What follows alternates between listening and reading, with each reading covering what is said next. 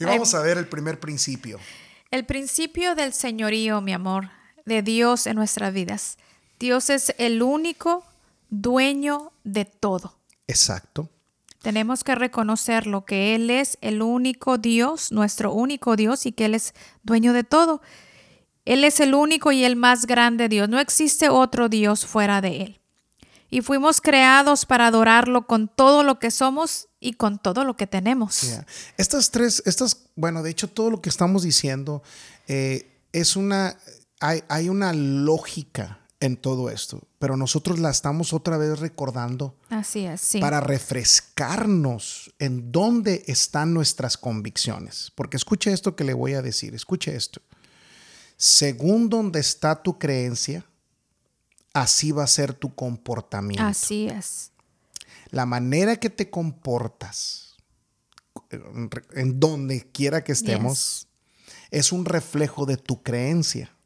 Y hay ocasiones mi amor, que las creencias se empiezan a, ofuscar, se empiezan a poner pañosas y, empezamos a perder sentido de lo que tenemos.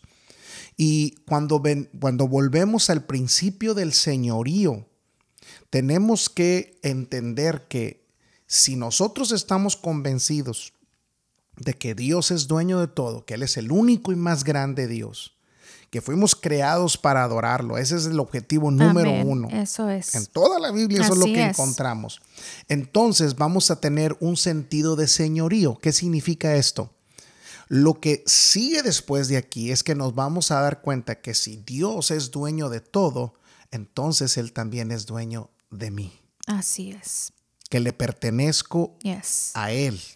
Y que si yo le pertenezco a Él, Él es responsable por mí. Amén, así es. Entonces ya se, con esa sola idea se nos quita un gran peso. Un gran peso. Así es. Nosotros siempre que platicamos con una pareja, con una persona con respecto a la situación que están viviendo, en algún momento dan a, reflejar uno de, unas de estas tres áreas que están endebles, que están, están eh, muy frágiles.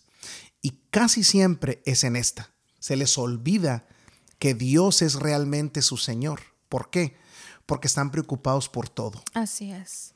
Cuando la gente está preocupada por todo, ¿qué le va a pasar a su esposa? ¿Qué le va a pasar a sus hijos? ¿Qué va a pasar de la casa? ¿Qué va a pasar de esto?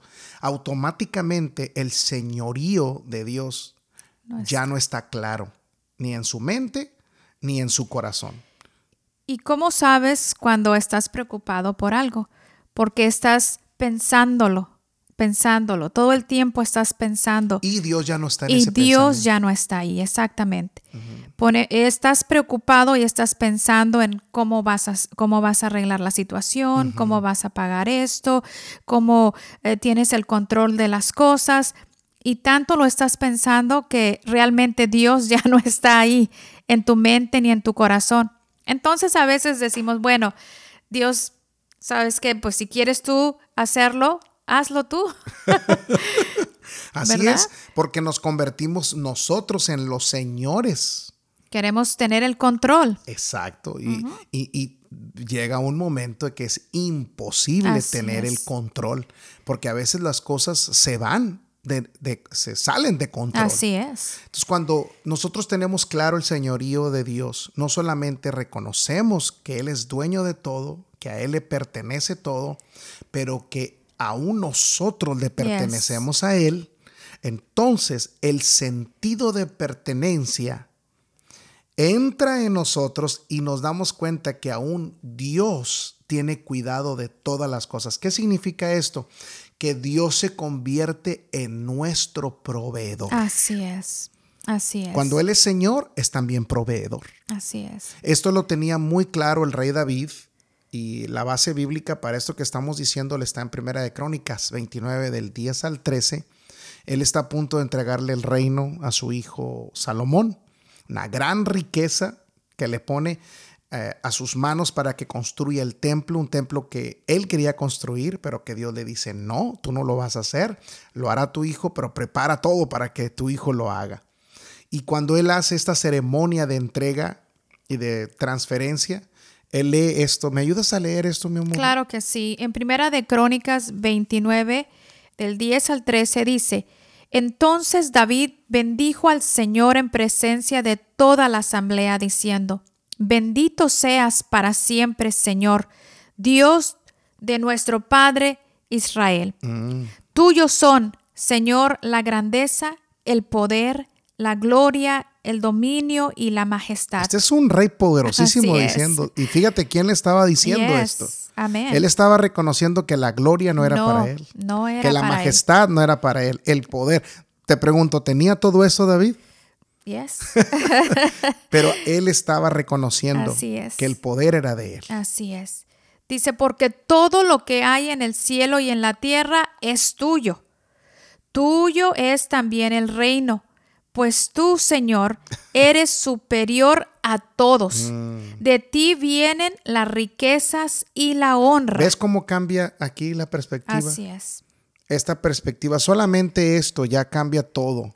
El sentido de cómo miramos las El finanzas. señorío cómo de vi- Dios. Eh, eh, ¿Cuántas personas pueden decir esto? De ti vienen las riquezas y la honra. Especialmente Mm. acá en Occidente, la mentalidad es, no, yo lo hice. Yo sudé por ello. mío. A mí me costó. Y por supuesto que a David le costó mucho lo que tenía de riqueza, pero él dice, no, no, no, nunca No. fue mía. No, no, no. Dice, tuyo es también el reino, pues tú, Señor, eres superior a todos. De ti vienen las riquezas y la honra. Tú lo gobiernas todo. La fuerza y el poder están en tu mano, y en tu mano está también el dar grandeza y poder a todos. Por eso, Dios nuestro, te damos ahora gracias y alabamos tu glorioso nombre. Este es el principio más poderoso que podamos aprender nosotros, el principio del señorío. Amén. Yes. Siempre Él es Señor. Y ah, yo les voy a hacer una recomendación a quienes nos están escuchando ahorita. ¿Cómo podemos llevar esto que está usted escuchando a una verdad? Es confesándolo. Así es, la declaración. Practíquelo de hoy en adelante por el tiempo que sea necesario hasta que se le revele, es decir, hasta que le dé luz en su mente. Todos los días levántese y diga, Señor, gracias porque tú eres mi Dios, tú eres Así grande. es. De- eh, apréndase esta escritura si quiere y Así es, declare. sí, es una declaración eh, eh, tremenda que tiene poder. Algo que me gusta a mí practicar mucho, mi amor, es entregarle mi corazón al Señor Todos todos, los los días. días. Lo declaro como mi Señor y mi Salvador. Y me gusta declararlo porque nuestras palabras tienen poder. Así es. Entonces, yo quiero que también el enemigo escuche que yo tengo un Dios. Y que tenemos un dueño. Así es. Y que Él tiene cuidado de mí. Y esta declaración es poderosa. Podemos, eh, puede ser parte de nuestra oración todos los días. Así es, así es como empezamos el proceso de llevar el señorío de Dios a nuestra vida en el orden que debe estar. Así es. Empieza con la confesión, con la declaración, en todo lo que haga. Ahorita va a entender algo cuando vayamos al siguiente principio. Eh, alguien dijo algo muy interesante, que los principios de Dios no son ordenanzas. Fíjate, los principios de Dios no son ordenanzas, pero son sugerencias poderosas de cambio. Así es. Es decir, esto que le estamos nosotros diciendo son principios de Dios que están establecidos. No es una orden. Por eso es que algunos lo aceptan, otros, Otros no. no. Así es. Esto no es una ley. Estos son principios que así funcionaron los hombres de Dios en la Biblia y les fue muy bien. Siguieron estos principios, reconocieron que todo era de Dios Así es. que nada era de ellos, que Él era el único, que a, Él le pertenecía la gloria, la honra y el poder. Y esto yo lo tengo muy claro de una vez que platiqué con un amigo, un hermano, él era un rabino, en un programa de televisión que teníamos. Yo le pregunté, le dije, ¿cuál es la razón que los judíos prosperan tanto y tan rápido? A diferencia de nosotros, dijo, es la cultura. Dice, ¿sabes cuál es la diferencia? Dice, la diferencia es que la cultura nuestra, allá nos enseñan en Israel que todo le pertenece a Yahweh. Desde niños nos empiezan a enseñar. Esa ropa que traes es de Yahweh. Ese carro que manejas es de Yahweh. Nada es tuyo. Todo es de Yahweh o de Adonai. Entonces nos enseñan desde pequeños a cuidar lo que es de Yahweh. Sí. por, eso, por eso nosotros no tenemos problemas con el diezmo. Dice, si el diezmo nosotros sabemos que gracias a Yahweh nos está permitiendo dejar usar el 90%, pero el diezmo es de Yahweh. Dice, ustedes en Occidente, dice acá, todo lo consideran suyos. Lo lograron con el sudor de su frente. A ustedes le costó la vida. A ustedes les costó mucho esfuerzo. esfuerzo. que cuando se los quitan, por eso hay gente que en Occidente hasta la vida se quita, dice.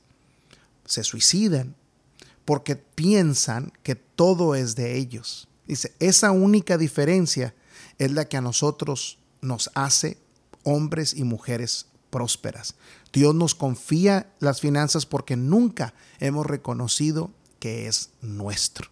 Y aquí está el rey David enseñándonos esa verdad. Él está y, mi amor, en el momento en que nosotros aprendimos eso, lo hemos puesto en práctica en nuestras vidas. Así es. Hemos declarado que todo lo que nosotros tenemos le pertenece al Señor y hemos perdido cosas, mi amor, y no nos ha dolido porque lo hemos dicho, Señor, eso, e, eso era tuyo, Señor. Así es. Eso era tuyo, tú no lo diste y ahora tú lo vas a hacer mucho mejor en nuestras vidas. La restitución es mayor. Así es. Siempre hemos visto eso. La restitución es mayor porque nada es nuestro.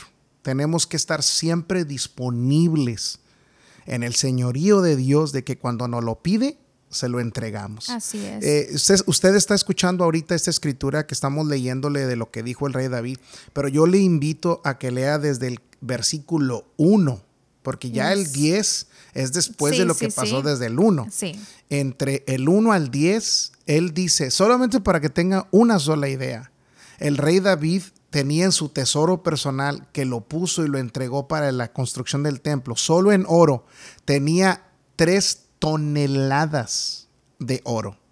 Tres toneladas de oro.